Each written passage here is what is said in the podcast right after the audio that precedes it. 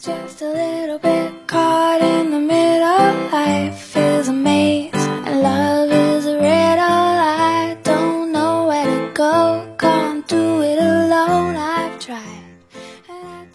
Hello，各位小耳朵们，下午好！这里是每周四下午和你们准时相约的超级班会，我是你们的班长马瑶。大家好，我是你们的委员若璇。那听说班长前段时间刚考完英语的四六级考试嘛，也是怕前段时间班长忙于复习这些英语资料，也是没来得及问。那班长考的如何呀？其实这个问题，我相信你不问我，你心里应该是有答案的吧？对，对我们已经这么熟了，是吧？对我这个英语成绩应该是蛮有自信的。嗯，其实班长的英语水平不是说都很理想，这个也是众所周知的。那同样在这里呢，也是希望班长在下一次的考试中可以就是提前准备一下这些英语的资料，多复习复习，相信你下一次可以考得好那么一点了。好的，在这里先谢谢我们的委员对我的祝福。嗯其实若雪，你知道吗？在去年刚考完四级的时候，也有一个女主播对我说了同样的话，也是在超级班会这个节目里。不是吧？这也太尴尬了。那同样也是希望你就是在英语这个科目上多下点功夫啊。哎，对，也是希望能在下一回考试啊当中努力发挥吧，就嗯争取能过那个及格线就好。对，我的要求并不高啊，只是希望这个英语能够善待我。嗯，其实前段时间也是刚经历完四六级考试嘛，但是转眼间临近的一个考试就是我们都要准备的期末考试了。对我最近这个头大的原因啊，除了这个四六级考试考完令我比较焦虑之外，嗯还有一点就是期末考试。对其实仔细一想，我觉得期中考试过去还没有多久哈，我觉得中间这个考试跟考试之间啊相差的这个时间确实是挺近的。对，而且我感觉现在的时间就是几乎是每天时间都是不够用的，因为就不光要准备期末考试嘛，要复习这些资料，同样也是有各种的社团或者是活动，就简直头大了。对，可以说现在我们这个生活的节奏真的是越来越快了。对，对我也是逐渐发现了，这个现在在快生活中，我已经逐渐适应不了现在这个节奏了。嗯，毕竟是从就是很轻松的一种环境，突然到了另外一种非常快的节奏，这样一种生活状态，就是真的是适应不过来。对，其实我觉得在这种啊不同的考试当中、不同的活动之中，支配自己的时间，然后追逐追逐着自己这样一个啊，不管是快生活还是慢生活的这样一个节奏，其实还是非常有意思的。嗯，就像是在快生活中，就是每天过得很快嘛，时间当然就很快的就过去了。但是慢生活中呢，就是可以放慢脚步下来，就是享受生活嘛，这样一种状态。对，所以今天的超级班会呢，就由啊我们班长和委员带大家一起去走进快生活和慢生活当中，和小耳朵们一起感受一下两种不同的生活节奏所嗯带来的不同体验吧。好，那其实说到呃慢生活和快生活呢，其实我感觉，因为我是春考上来的嘛，所以说我高中也是也一个艺术类的学校，就是真的是高中生活非常的轻松，完全就是一种慢生活的状态。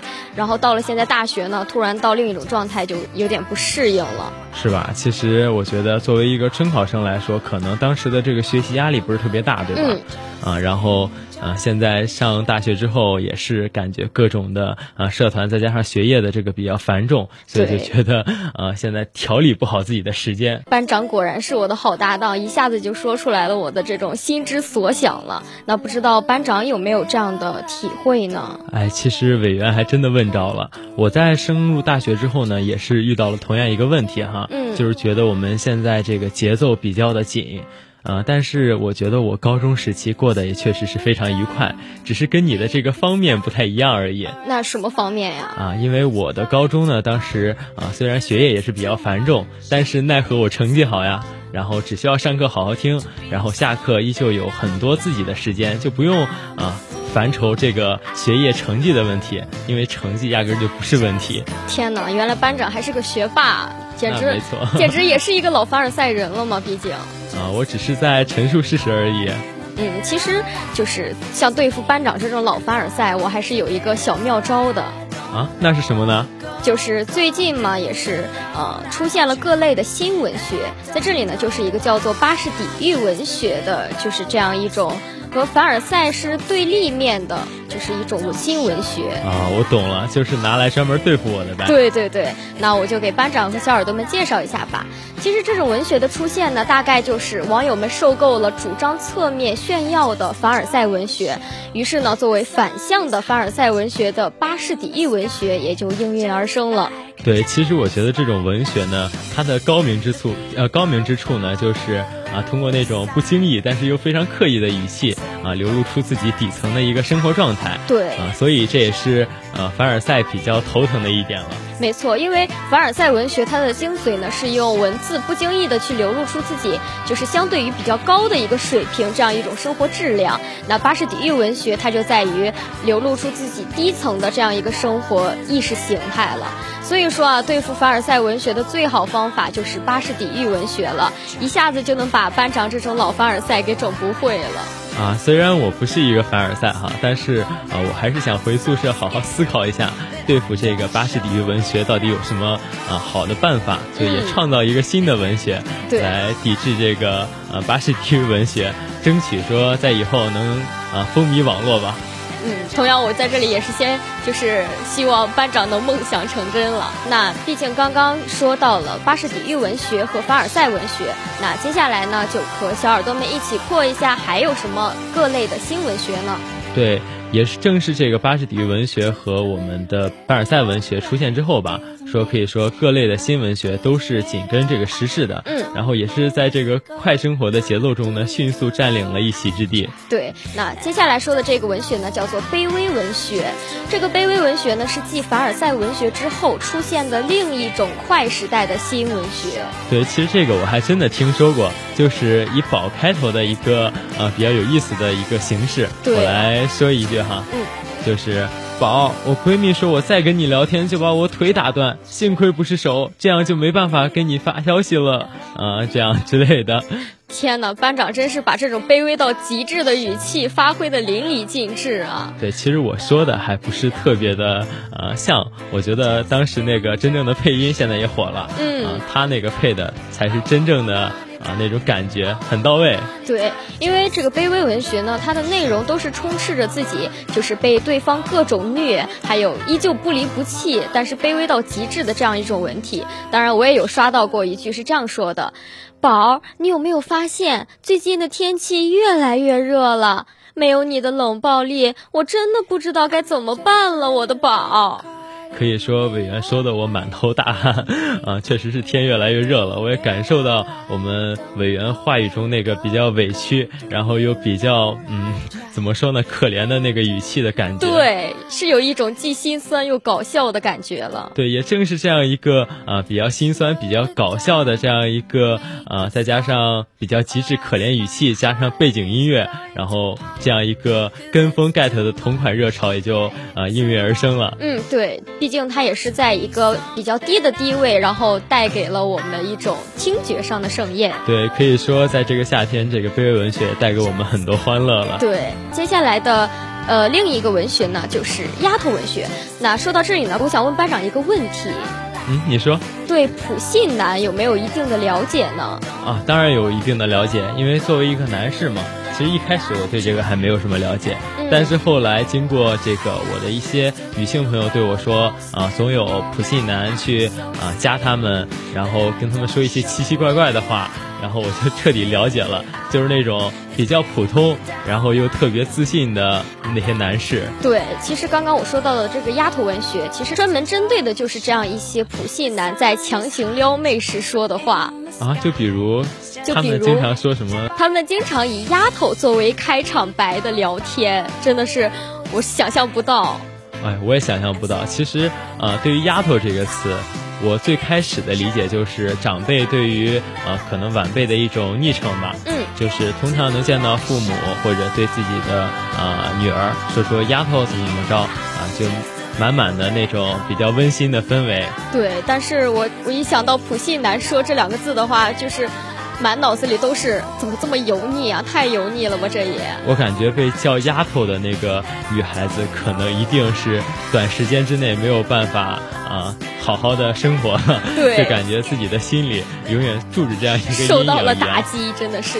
对，所以也希望这个被叫丫头的这些女孩子们，能够在心灵中再重新找到一份净土，啊，把之前的那个阴霾去扫去。对，嗯，其实也就是让无数遭受到丫头文学这样的一些女孩子，就是受到了这种普信男的共鸣。对，也希望这个以后我们的女孩子们在识别这个男性朋友的时候，一定要啊增加自己的眼光，就是针对这个普信男坚决说不。对。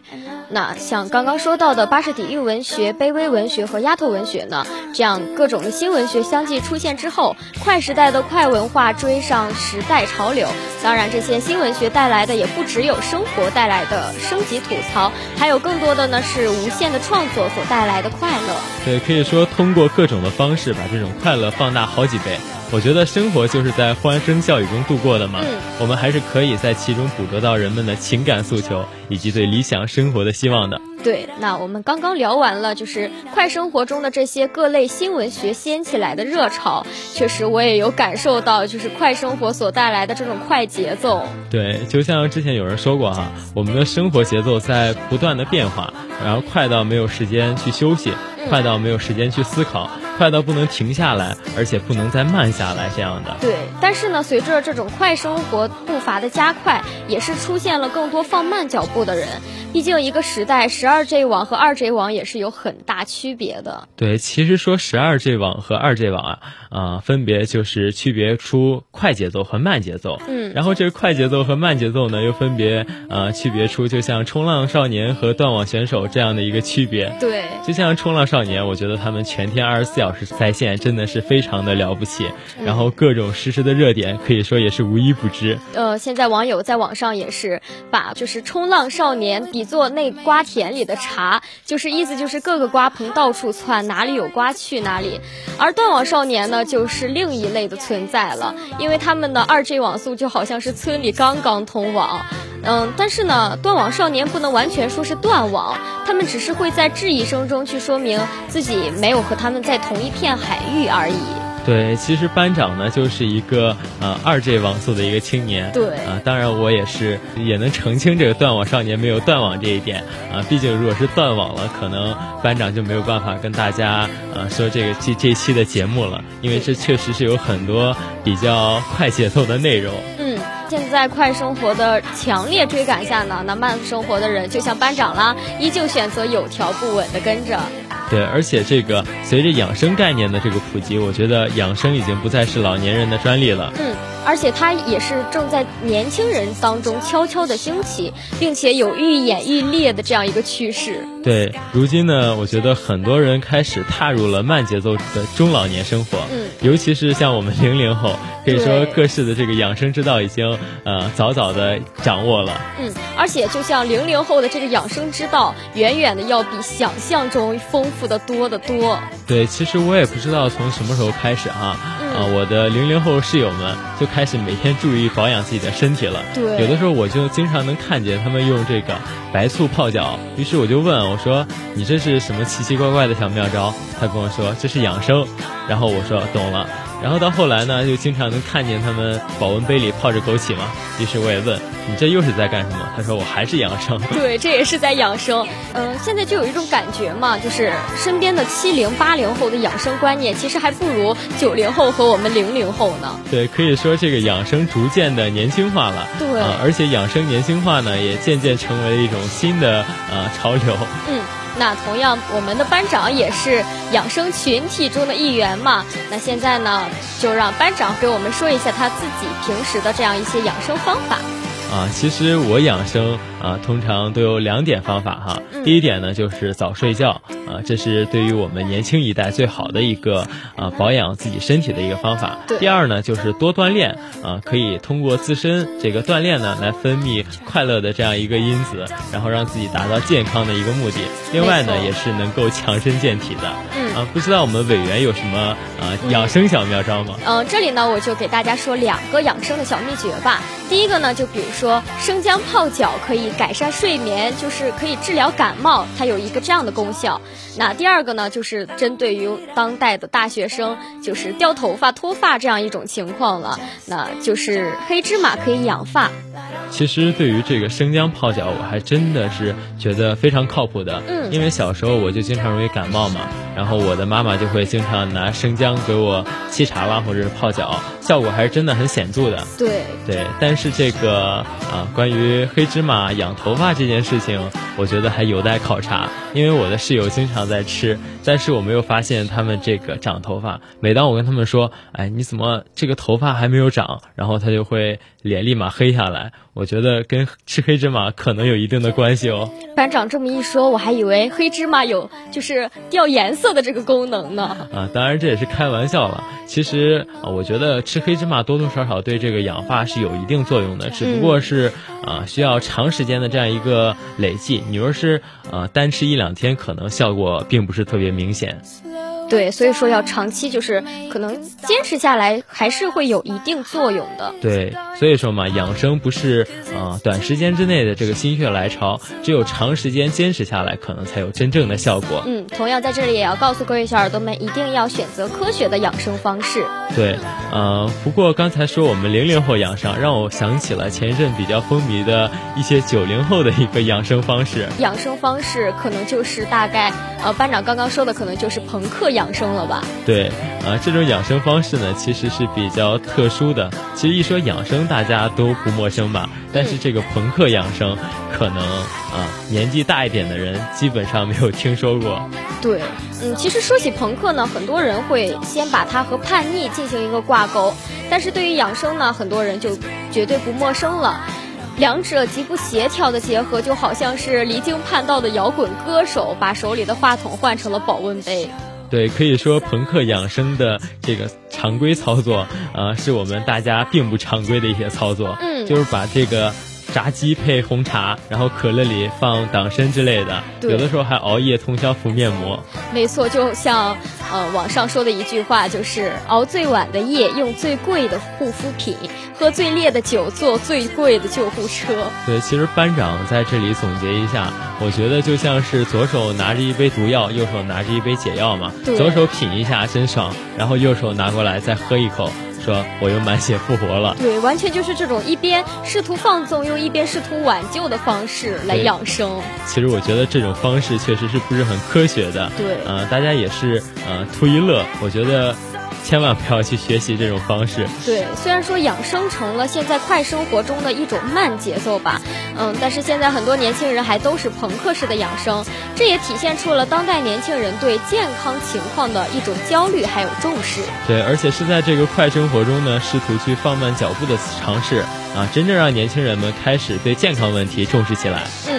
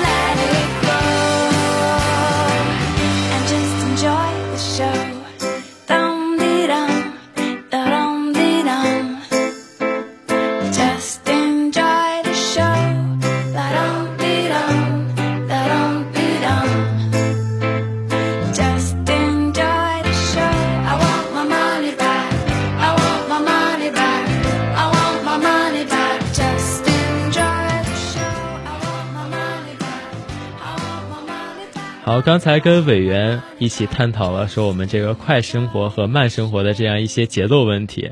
啊，其实，在这个快生活和慢生活之中呢，有很多我们生活中发现不了的小确幸。对，那今天呢，就跟大家一起分享三种适应自己的生活方式吧。那第一个生活方式呢，就是追求生活品质，时而快，时而慢。可以随时调节的这样一种生活方式。其实我觉得这种生活方式呢，是很多人正在追求的一种生活方式了，就是以生活品质为先，就追求快节奏是为了紧跟快时代，而适当放慢呢，又是为了更好的调整。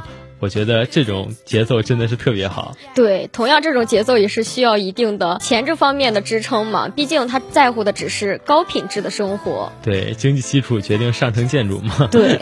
好，快与慢其实是根据不同的时间、不同的需求来随时调节的。其实我觉得这种啊不求速度，也是一种高品质的生活节奏。嗯，没错。那第二种生活方式呢，就是快慢生活的交界处，忙里偷闲的这样一种生活方式。对，其实这种生活方式，我觉得。是大多数我们上班族或者上学的大学生正常的一种生活状态。对，因为我们就像呃是上班族和我们大学生嘛，正处在这种快与慢生活节奏的交界地带。就比如说是五天的工作日，或者是上课上了五天，然后一到周末就真的是呃。方便我们有时间去闲下来了，这样一种呃快中求慢，慢中又有快的这样一个节奏。其实有的时候啊，在这个啊比较繁忙嘈杂嘈杂之余呢，可以忙里偷闲，偶尔过一过这种慢节奏的呃乐趣，我觉得也是我们人人生的一大幸事。嗯，就比如在节假日里哈，抽出时间来度个假，或者周末时间啊约两三个朋友一起小聚，我觉得确实。是生活之中的一种小确幸。嗯，那我们今天要分享的最后一个方式呢，就是不求节奏，但求快乐的生活方式。其实看到这种生活模式呢，大家的内心应该都是啊，这不就是我向往的一种生活吗？其实这种不求节奏的生活，它完全就是根据自身的情况进行调节的，因为毕竟快乐最大嘛。嗯，对，而且我觉得这种生活模式啊，对于大多数未成年人来说，呃，可能是一种。还能触碰到的这种生活吧，嗯，但对于我们这种成年人来说，是一种可望而不可及的生活了。对，因为这个时代有节奏的生活模式已经占据了我们大多数人的一个生活了，但是这种纯粹的不求节奏的就很难做到。对，但是在这个快生活和慢生活中呢，偶尔添加一点就是不求节奏的模式，也是一种小确幸。嗯。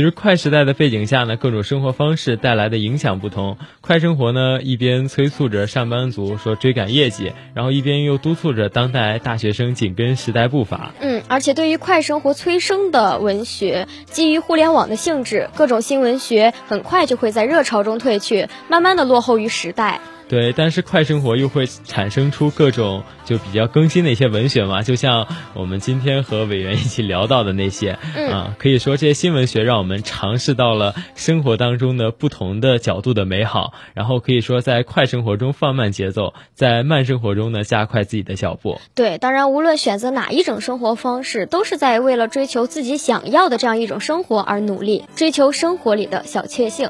好了，本期的超级班会到这里就要告一段落了，班长和委员也要跟大家说再见了。请同学们不要走开，下面请继续收听下板块他的信。Slow it down, make it stop. Or else my heart is going to pop.